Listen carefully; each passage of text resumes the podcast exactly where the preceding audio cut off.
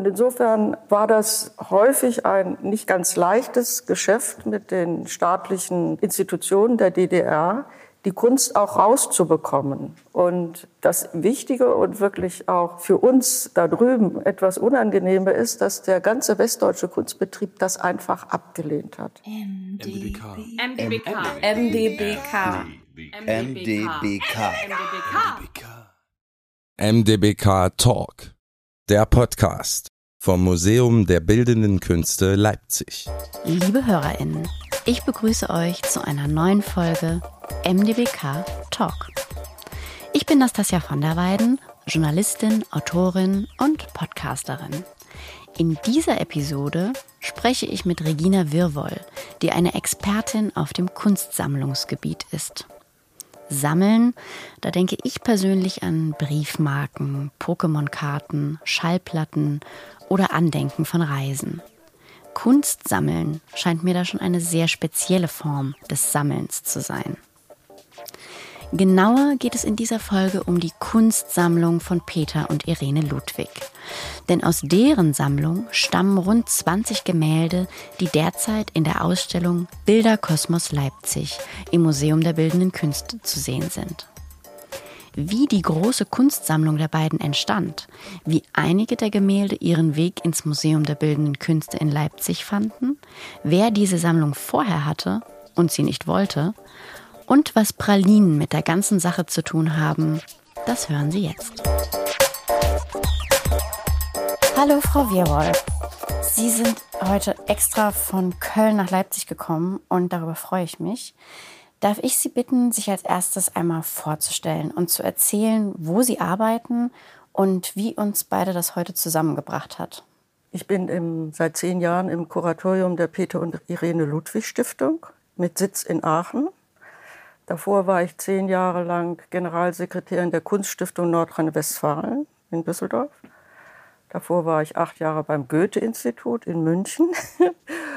Und ich habe Kunstgeschichte studiert, war sicher 18 Jahre freie Journalistin, habe Filme gemacht, Künstlerporträts, habe für Zeitungen geschrieben, für die FAZ und für die Süddeutsche und bin also offiziell in Pension und das Kuratorendasein ist ein ehrenamtliches Dasein. Ich bin also jetzt auf ehrenamtlichen Pfaden, was mir sehr große Freude macht, weil Peter und Irene Ludwig, also die beiden Personen, haben mich ja mein Berufsleben auch begleitet. Peter Ludwig ist 1996 verstorben und Irene Ludwig 2010. Das heißt, ich hatte sowohl auf der journalistischen Ebene mit ihnen zu tun, als später auch als Generalsekretärin der Stiftung. Da habe ich mit Irene Ludwig zusammengearbeitet. Diese Stiftung wird jetzt übrigens in diesem Jahr 25 Jahre alt. Und Peter und Irene Ludwig, wir haben es jetzt noch gar nicht gesagt, waren deutsche Kunstsammler. Und ich habe gelesen, dass die Ludwig-Sammlung aus mehreren tausend Objekten besteht und in 26 Museen Dauerleihgaben daraus öffentlich zugänglich sind. Wer waren die beiden? Sie haben sie beide kennengelernt und gekannt. Wie lebten diese zwei KunstsammlerInnen und wieso sammelten sie überhaupt Kunst? Peter Ludwig stammt aus Koblenz, aus einem Teil der Klöckner-Familie, also war ein vermögender, gebildeter Haushalt. Irene Ludwig stammte aus Aachen, aus der Familie Monheim, die wiederum ein Schokoladenimperium aufgebaut hatten. Und beide haben Ende der 40er Jahre angefangen, in Mainz Kunstgeschichte zu studieren und haben sich dort kennengelernt. Peter Ludwig hat sein Studium abgeschlossen als Doktor der Kunstgeschichte und seine Doktorarbeit hatte zum Thema das Menschenbild bei Picasso. Damals zu dieser Zeit gab es in Deutschland keine Picassos und er hatte auch nie einen im Original gesehen und hatte alles nur über Abbildungen gemacht. Und beide waren, äh, kamen aus Haushalten, wo schon auf bürgerliche Art und Weise oder großbürgerliche Art und Weise gesammelt wurde. Peter Ludwig wurde dann Geschäftsführer der Monheim AG. Sie haben geheiratet und haben ein Haus gebaut in, in Aachen auf einem Hügel, den man heute ironischerweise den Pralinenberg nennt. Und dort haben sie zusammengekauft was sie gefunden haben, was sozusagen billig auf dem Markt war, weil es aus zerstörten Kirchen oder oder äh, irgendwelchen äh, kaputtgegangenen Haushalten oder sonst was kam. Das geht also von einer Säulenreihe aus einem Kreuzgang eines Klosters bis hin zu Kacheln, also Alltagsgegenstände. Beide verband dieses Gefühl, dass sie etwas tun sollten, was sozusagen ihre Generation sichtbar macht. Das ist ein ganz wichtiger Begriff in dieser Sammlungstätigkeit, die Generation, besonders von Peter Ludwig. Das hat sich dann begonnen 1957 bei mittelalterlicher Kunst. Da lernten sie den Direktor des Schnittmuseums in Köln kennen und hat sich dann in den 60ern umge also da wurde auch Keramik gesammelt, Meißner Porzellan, was halt so bürgerliche Haushalte alles im Haushalt auch hatten. Aber das wurde dann im immer größeren Maßstab und Ende der Sech oder Mitte der 60er Jahre wurde Peter Ludwig auf die Pop-Art aufmerksam. Er hatte ja ein Schokoladenimperium zu verwalten und das heißt Kakao einkaufen. Also musste er, äh, soweit ich weiß, war die damalige Kakaobörse in Toronto. Und er fuhr also unablässig über den großen Teich. Und irgendjemand hat ihn darauf aufmerksam gemacht, guck dich mal in New York um, da gibt es die Pop-Art. Und das hat er getan, war sozusagen wie erschlagen weil diese Pop-Art-Ästhetik eine Alltagsästhetik war, weil sie Zeitungsausschnitte vergrößerte oder sich eben Alltagsthemen zuwandten, die vorher in der bildenden Kunst nicht vorhanden waren. Und das hat ihn so getroffen und das war wiederum seine Generation. Da hat er angefangen, im großen Stil einzukaufen, sodass sich dann die amerikanischen Künstler dieser Zeit gegen ihn gewandt haben und gesagt haben, es geht überhaupt nicht, dass, sie hier, dass wir hier alle Sachen nach Deutschland geben. Das muss in amerikanischen Museen sein. Und auf der anderen Seite hat Ludwig gesagt, ich weiß ganz genau, dass die Amerikaner eines Tages ihre eigene Kunst kaufen werden, was sie zuvor nicht getan hatten, mhm. weil sie das nicht für große Kunst hielten. Äh, und dann wird es sehr teuer, also kaufe ich jetzt. Und damit hat er in Aachen, wo er im Museumsverein im Vorstand war und da hat er angefangen in 1968, die erste Ausstellung war in Aachen mit amerikanischer Pop-Art und das war ein unglaublicher Aufschlag. Aber Aachen war halt Aachen und Aachen ist eine kleinere Grenzstadt, während ähm, Köln sozusagen, man sagt immer, das war der Vatikan von Peter Ludwig, das Zentrum der Kunstszene. Und 1969 gab es dort die erste große Pop-Ausstellung und das wiederum hat so viel aufgewühlt, dass die Stadt begriffen hat, mit diesem Sammler sollte sie wirklich arbeiten. Wobei man wissen muss, wie gesagt, das Schnüttke-Museum, das Mittelaltermuseum ist auch in Köln seit 1957 schon. Dann gab es ein ostasiatisches Museum. Da sind die ganzen ostasiatischen, chinesischen Keramiken und Wandbilder und was weiß ich dort alles hingewandert. Das heißt, das gab schon eine gewisse Tradition. Aber er hat die Stadt, wie man so schön sagt, tüchtig erpresst, weil er hat immer Verträge gemacht. Er hat gesagt, ich überlasse euch das jetzt als Leihgabe.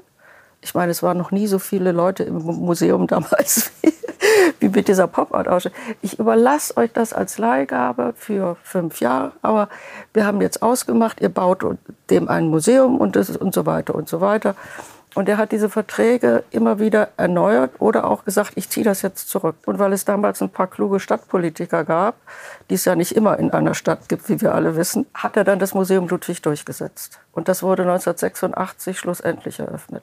Also Sie haben jetzt ganz viel erzählt, auch eure Generation Pop Art, dass es dann dazu geführt hat, dass viele Leute ins Museum gekommen sind. Was würden Sie sagen, haben denn SammlerInnen und auch Kunstmäzene für eine Bedeutung für die Kunstwelt, aber auch speziell für Museen? Also es gibt zwei Gründungsgeschichten für Museen. Entweder sind es herzogliche oder königliche, in diesem Sinne also staatliche Gründungen, oder es sind bürgerliche Sammlungen. Die Kunstvereine sind ja, stammen ja alle aus dem 19. Jahrhundert erste Hälfte 19. Jahrhundert schon, wo sie gesammelt und ausgestellt haben, aber auch gekauft haben. Und viele dieser Sammlungen sind dann von den Städten übernommen worden. Und äh, in diesem Sinne haben die Sammler immer eine sehr große Rolle gespielt. Wir nennen das heute bürgerschaftliches Engagement. Das war es von Anfang an. Und äh, je nachdem, wie, wie stark diese Vereine waren und wie intensiv sie auch mit der was für die Stadt getan haben, ich glaube, umso eher wurde, wurden daraus dann auch schlussendlich Museen. Die, der Louvre ist ja schon ein Jahrhundert vorher, glaube ich, der Öffentlichkeit zugänglich gemacht worden. Und die Bürger, die Stadtgesellschaften haben halt ihren Stolz in diese Museen hinein gedacht. Das ist also ein zutiefst bürgerliches Phänomen. Und also in Köln zum Beispiel das Wallraf-Richards-Museum, das klassische Kunstmuseum, waren zwei Sammler. Sie können das überall nachvollziehen. Entweder wurden die Namen dann genommen und es wurde dann so gestaltet in Zusammenarbeit mit diesen Sammlern, oder aber die Städte haben das dann zu ihrem eigenen gemacht. Aber Sammler sind vom Beginn der, sagen wir mal, der, der, der Aufklärung oder kurz danach unheimlich bedeutsam gewesen. Und sie sind natürlich jetzt nach diesem, also es gab vor, vor dem Ersten Weltkrieg, nach dem Ersten Weltkrieg, aber nach dem Zweiten Weltkrieg natürlich ein großes, vor allen Dingen hier in Deutschland, ein, ein großer Wille, diese Scham zu, äh, also zu überdecken oder, oder aufzuarbeiten, indem man halt die Kunst vor dem Zweiten Weltkrieg wieder, vor den Nazis, wieder in die Museen und in die Ausstellungen brachte. Und das hat dann mit dem wachsenden Wohlstand einfach zu einer großen äh, Sammlerschaft geführt. Und die Verdichtung der Menschen im Rheinland und der Städte, wir haben ja den Rhein entlang eine ganze Menge großer Städte, dann haben wir das Ruhrgebiet entlang große Städte. Da hat sich das besonders auch in der Konkurrenz untereinander. Ich habe das, was hast du denn? Mhm. Willst du das auch haben? Dann suche ich mir das. Und das hat wirklich zu einem übergroßen Boom geführt. Und tatsächlich ist es so, dass im Rheinland, wo ja auch die erste Kunstmesse gegründet wurde, äh, Mitte der 60er Jahre, tatsächlich, das sich bis heute erhalten hat. Das gehört eigentlich zum bürgerlichen Dasein mit dazu. Also Zahnärzte, Rechtsanwälte, bürgerliche Berufe haben sich sehr darum bemüht und tun das auch heute noch. Und deshalb existiert im Übrigen auch die Art Cologne noch bis heute. Jetzt haben wir es ja mit einem spezielleren Fall zu tun, denn es sind einige Gemälde in der Bilderkosmos Leipzig Ausstellung, die aus der, aus der Riesensammlung von Peter und Irene Ludwig stammen. Und Peter und Irene Ludwig haben ja als Westdeutsche immer agiert und es ist ungewöhnlich und besonders, dass sie sich mit Ostkunst auseinandergesetzt haben, beziehungsweise sie gesammelt haben. Wissen Sie, warum die beiden sich so stark damit beschäftigt haben? Also ich muss noch mal was zu den beiden sagen. Sie sagen mhm. die beiden, das ist sehr schön, dass Sie das sagen, weil Irene Ludwig als Kunsthistorikerin natürlich auch eine äh, klassische professionelle Ausbildung genossen hat. Und sie haben immer zusammengearbeitet. Er war derjenige, der so nach vorne geprescht hat. Sie hat ihn manchmal zurückgehalten, aber sie hat im Grunde alles mitgemacht, was er wollte. Und das war ja auch ein interessantes Leben, um das mal so zu sagen. Und wie gesagt, er musste ja Kakao kaufen, er musste produzieren, er musste verkaufen. Er war ein äh, grandioser Geschäftsmann, genauso grandios wie als Sammler. Die Sammlung umfasst 14, über 14.000 einzelne Stücke und zwar aus allen Epochen und allen Kulturen. Die zeitgenössische Kunst hat sich sozusagen in den Vordergrund gerückt, weil die Aufmerksamkeit ab den 60er Jahren auf die zeitgenössische Kunst so sehr groß geworden ist. Er hat auch seine Schokolade verkauft in der DDR oder in Russland, in der Sowjetunion. Er war immer sehr kunstinteressiert. Er ist, wenn er zu seinen Dienstreisen aufbrach, auch immer in die lokalen Museen gegangen, hat auch Reisen gemacht. Und hier besonders in Leipzig ist er jedes Jahr auf der Leipziger Messe gewesen und hat dann Kontakt aufgenommen, zum Beispiel zu, zur Hochschule für Grafik und Buchkunst. Er ist jedes Mal bei der großen Dresdner Kunstausstellung gewesen, die ja eine von der Besucherzahl viel größer war als jede andere Ausstellung in Westdeutschland in der alten Bundesrepublik. Und er hat auch persönliche Kontakte aufgenommen, zum Beispiel zu Heisig und Matteuer mhm. und Tübke aber auch zu anderen. Und er hat diese Leute, wenn sie selber nicht reisen konnten, zu sich nach Aachen eingeladen. Mhm. Und der Trick war, dass er sie dazu überredet hat, Porträts von ihm und seiner Frau zu machen. Deshalb gibt es wirklich sehr viele Porträts in der Ludwig-Sammlung okay. aus allen möglichen Kulturkreisen, also angefangen von Andy Warhol bis, bis zu äh, Russen, weiß ich nicht, aus Sibirien oder so. Und nochmal Zeitgenossenschaft. Er wollte wissen, was passiert in den Gesellschaften. Er wollte nicht nur als Geschäftsmann auftreten, sondern es ist bei ihm geradezu wie so eine, wie so eine äh, schizoide Situation. Ne? Auf der einen Seite Geschäftemann, auf der anderen Seite so viel Zeit wie möglich mit der Kunst zu verbringen. Und alle Leute, mit denen ich gesprochen habe, sagen, gerade eben hier auch damals im Osten, dass er immer sehr interessiert war und vollkommen ideologiefrei. Es hat ihn nicht interessiert, ob jemand ein überzeugter Kommunist oder Sozialist war oder ob er ein Dissident war. Es hat ihn immer die Qualität der Arbeiten interessiert. Und insofern war das häufig ein nicht ganz leichtes Geschäft mit den staatlichen Institutionen der DDR, die Kunst auch rauszubekommen, die er haben wollte. Und das Wichtige und wirklich auch für uns da drüben etwas Unangenehme ist, dass der ganze westdeutsche Kunstbetrieb das einfach abgelehnt hat. Die wollten davon nichts wissen. Die haben einen Autonomiebegriff der Kunst vertreten, den es nicht gibt, aber der wichtig war, um Bedeutung zu erzeugen und zu verkaufen und haben alles das, was in den östlichen Staaten produziert worden ist, pauschal als abhängige Regierungsarbeiten und auch der Kunstcharakter wurde ihnen abgesprochen. Und es gab ein paar wenige Leute wie den Leiter der Hamburger Kunsthalle, Werner Hofmann oder Klaus Honneff, Ausstellungsmacher am Landesmuseum in Bonn oder der Kunstkritiker bei der Frankfurter Allgemeinen Zeitung, Eduard Boucan, die sich dafür ehrlich interessiert haben und die ihn dann auch unterstützt haben. Aber er konnte, also alles das, was er an Ostkunst kaufte, wurde nie in den Museen im Westen gezeigt oder nur in Köln, nicht im Museum Ludwig, sondern im Stadtmuseum. Und deshalb, das hat ihn so geärgert, dass er dann gesucht hat, wo kann er die unterbringen. Und das Ruhrgebiet begann gerade zusammenzubrechen wirtschaftlich und Oberhausen war eine Stahlstadt. Und da hat er den Bürgermeister überzeugt, ein Ludwig-Institut für Kunst der DDR einzurichten.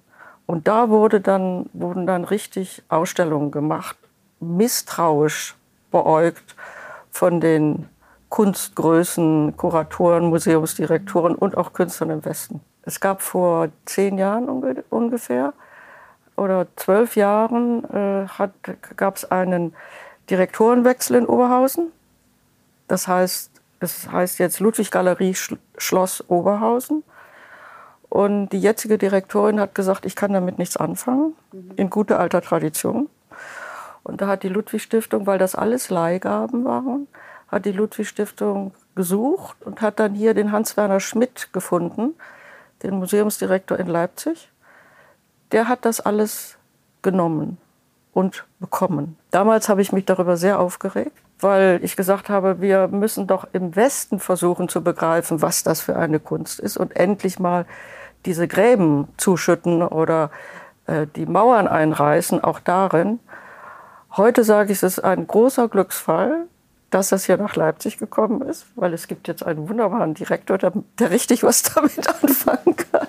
Sie haben die Ausstellung, von der ich jetzt gesprochen habe und für die wir auch diesen Podcast machen, angeschaut. Und wie fühlt sich für Sie der Bilderkosmos Leipzig an? Gab es da etwas, das Sie überrascht oder berührt hat?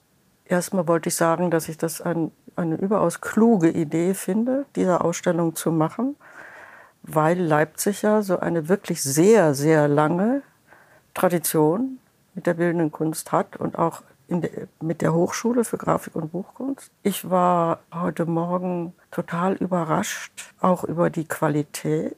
Ich habe mir zum Teil die Antworten auf die Fragen, also die Antworten des Publikums auf die Fragen angesehen und das ist natürlich sehr berührend, wie positiv diese Leute auf diese Ausstellung reagieren. Aber natürlich gibt es hier auch gewisse Leerstellen in der Sammlung. Das ist, wenn man so die großen Museen kennt in Berlin oder anderswo oder auch in Köln oder, oder wo auch immer, da fällt einem das schon auf. Aber was ich äh, besonders finde, ist, dass es so viele Ansätze gibt, weiterzusammeln. Das heißt, diesen Bilderkosmos auch historisch zu erweitern. Und es sind, ähm, es ist eine sehr große Ausstellung. Und wie gesagt, ich war sehr überrascht über die, über die Qualität der Arbeiten. Ich würde gerne mehr davon sehen.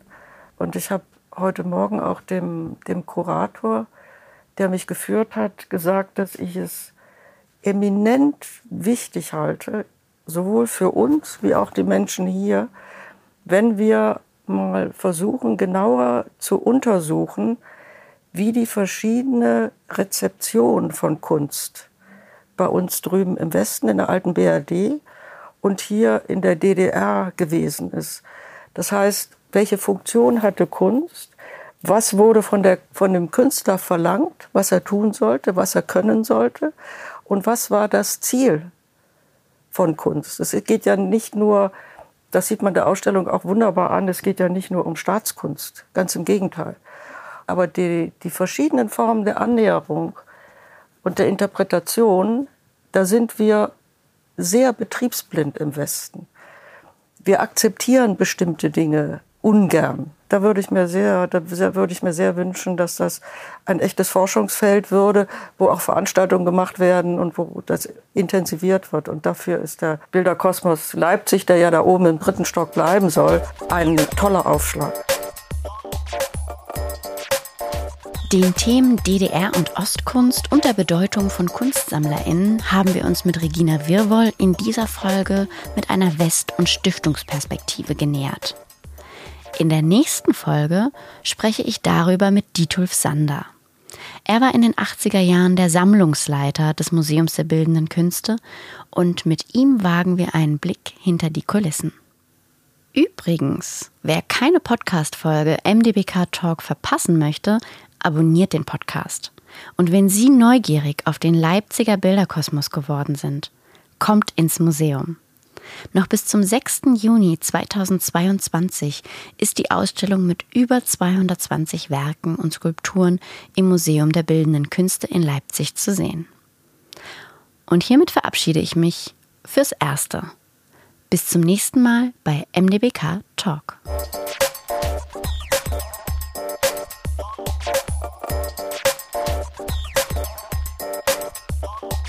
Konzeption und Redaktion Maria-Luise Kunze, MDBK und Nastasia von der Weiden. Moderation und Schnitt Nastasia von der Weiden. Aufnahme, Schnitt und Postproduktion Manuel Schmieder, Soundscape Studios.